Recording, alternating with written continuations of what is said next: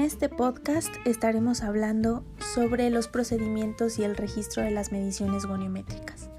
Pero antes de empezar con ello quisiera que abordáramos dos puntos que son muy importantes. El primero es el posicionamiento. El posicionamiento para las pruebas se refiere a las posturas del cuerpo recomendadas para obtener mediciones goniométricas.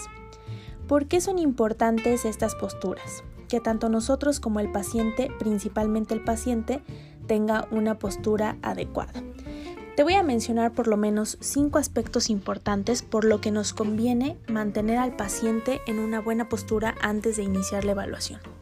En primer lugar, garantiza que el paciente que va a ser valorado tenga una postura cómoda, segura y estable. En segundo lugar, sitúa la articulación medida en una postura inicial neutra o de 0 grados para poder evaluar el ROM. 3. Posibilita la movilidad completa y sin obstrucciones de la articulación al evaluar el arco de movimiento. 4.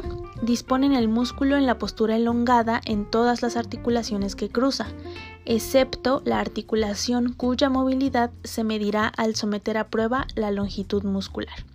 Y 5. Aportan estabilidad al segmento articular proximal. En caso de que no sea posible adoptar una postura eh, de las recomendadas para una prueba, será necesario entonces que nos ingeniemos otra forma de poder valorar al paciente siempre y cuando se cumplan estas cinco características de las que hemos hablado anteriormente. Todo con la finalidad de, que, como hemos hablado, se mantenga un alto índice de fiabilidad y validez en nuestras pruebas.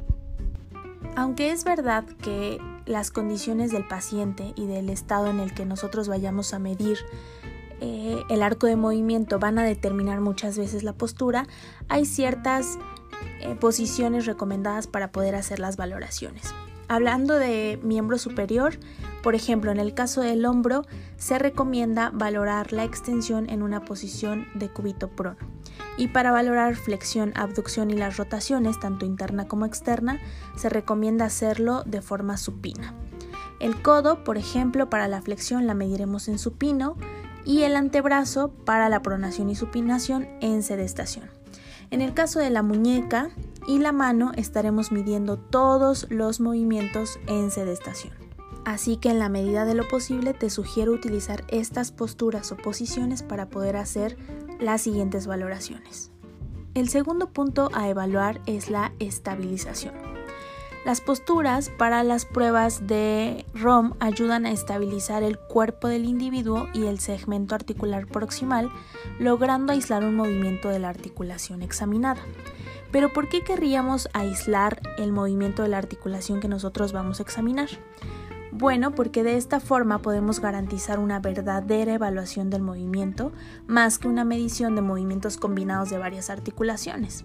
Podemos ser más específicos de esta forma, por así decirlo. Así que las posturas que ya hemos mencionado anteriormente nos ayudan a estabilizar las articulaciones, pero la estabilización posicional también se puede complementar con la estabilización manual por parte del examinador. Por ejemplo, la medición de la rotación interna de la articulación de la cadera se realiza con el paciente en una posición sedente. La pelvis, que sería nuestro segmento proximal, se estabiliza parcialmente con el peso del cuerpo del propio paciente. Aunque el paciente mueva el tronco y la pelvis durante la rotación de la cadera, el examinador y el paciente deben suministrar cierta estabilización adicional. Lo que puede hacer el examinador es ejercer presión descendente sobre la cresta ilíaca del lado sometido a prueba para poder aportar una estabilidad manual extra a la que el paciente ya está dándole a la articulación al estar sentado con su propio peso. De esta forma, si el paciente desplaza su peso corporal sobre la cadera que estamos nosotros valorando, nosotros ya podemos mantener esa pelvis estabilizada para que no influyan entonces otras articulaciones en nuestra valoración de cadera. En la mayoría de las mediciones, la estabilización manual que aplica el examinador o el fisioterapeuta es suficiente para mantener fijo el segmento articular proximal durante eh, la valoración. Si no fuera suficiente, entonces podemos hacer uso o ayuda de una persona más que pueda estabilizar la articulación. Lo importante es que nosotros tratemos de garantizar que la medición que nosotros estamos realizando sea lo más exacta posible. Hablemos ahora del procedimiento como tal, del examen goniométrico, e iremos describiendo algunos pasos que tenemos que seguir de forma cuidadosa. El primero es la explicación del método. Es importante que antes de comenzar a valorar le expliquemos al paciente cuál va a ser el funcionamiento, le, demos las indicaciones necesarias y claras y también le expliquemos el funcionamiento del goniómetro. Al término de la explicación, nosotros debemos confirmar que el paciente haya entendido lo que nosotros vamos a realizar y lo que el propio paciente tiene que hacer también durante la valoración. El segundo paso es la posición del examinado o del paciente. Lo importante primero es que el paciente tenga una ropa cómoda, que le permita moverse, que no restrinja el movimiento, es decir, que no utilice ropa demasiado ajustada o ropa de mezclilla o ropa que al final de cuentas vaya a impedirnos el movimiento. En la medida que sea posible, si el paciente puede estar em, con la menor cantidad de ropa, eso nos va a beneficiar. La posición que vayamos a utilizar para la medición debe estar decidida antes de hacer esta medición y siempre tenemos que utilizar la misma para evitar que se hagan sesgos en los resultados de las medidas. Y como hablamos al principio de este podcast, aunque el paciente puede estar en bipedestación, en sedestación o en decúbito, lo importante es que siempre nuestra articulación antes de iniciar la medición se encuentre en una posición neutra o podemos emplear también una posición de 0 grados y corroborarla con nuestro goniómetro. Cuando los dos brazos del goniómetro están superpuestos, quiere decir entonces que estamos alineados a los 0 grados.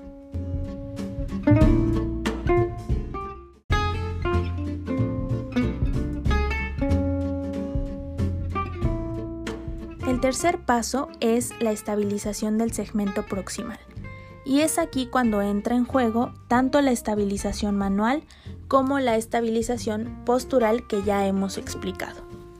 El cuarto paso consiste en la palpación e identificación de los reparos anatómicos óseos. Y por reparos anatómicos nos referimos a, las eminencias o prominencias óseas palpables que vamos a utilizar como punto de alineación para los brazos del goniómetro. Por eso es importante que sepamos identificarlos. En el caso de nosotros, que recién empezamos con la práctica de las valoraciones, sería muy importante que utilizáramos algún lapicero o plumón para poder marcar los reparos óseos y siempre tener el mismo punto de identificación y evitar errores en los valores de la medición. Hablando de miembro superior específicamente, los reparos óseos que más vamos a utilizar son el acromion, el epicóndilo, la epitróclea, la apófisis estiloides radial y la cubital. Por lo tanto, te invito a dar un repaso de estos puntos o estructuras anatómicas y que en la medida que te sea posible eh, intentes identificarlas en las personas que tengas más cercanas a ti. En el caso del raquis, lo más importante será identificar la protuberancia occipital externa y las apófisis espinosas vertebrales.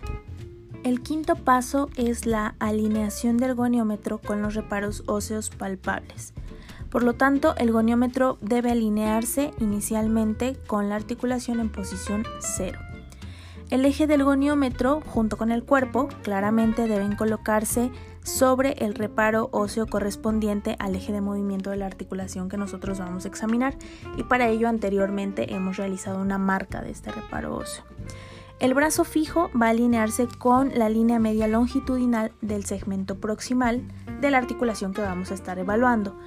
Y el brazo móvil debe alinearse con la línea media longitudinal también, pero ahora del segmento distal de la articulación que vamos a examinar.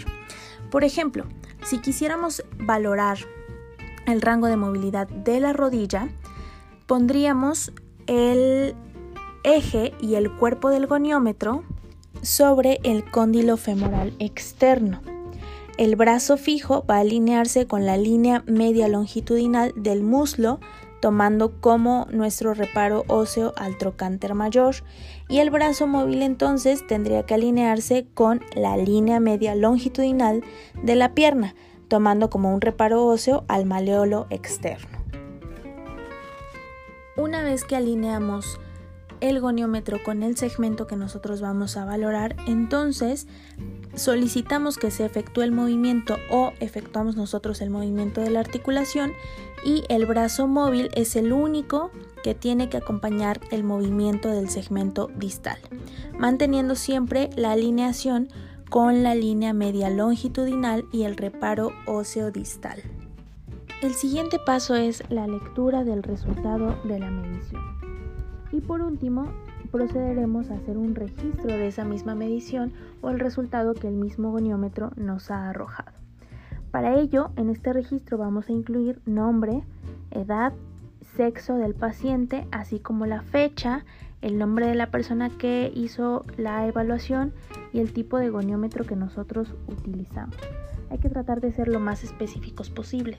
Incluso si pudiéramos registrar la posición en la que evaluamos el rango de movimiento, también sería útil en caso de que otro examinador realizara este mismo registro. Existen al menos tres formas de registrar de forma escrita las mediciones que hemos realizado. La primera es en tablas numéricas, la segunda es en cartas pictóricas y la última son registros mixtos. Te invito a investigar al respecto para que puedas identificar cada una de estas mediciones y hablaremos sobre ello en la siguiente sesión de teleclase.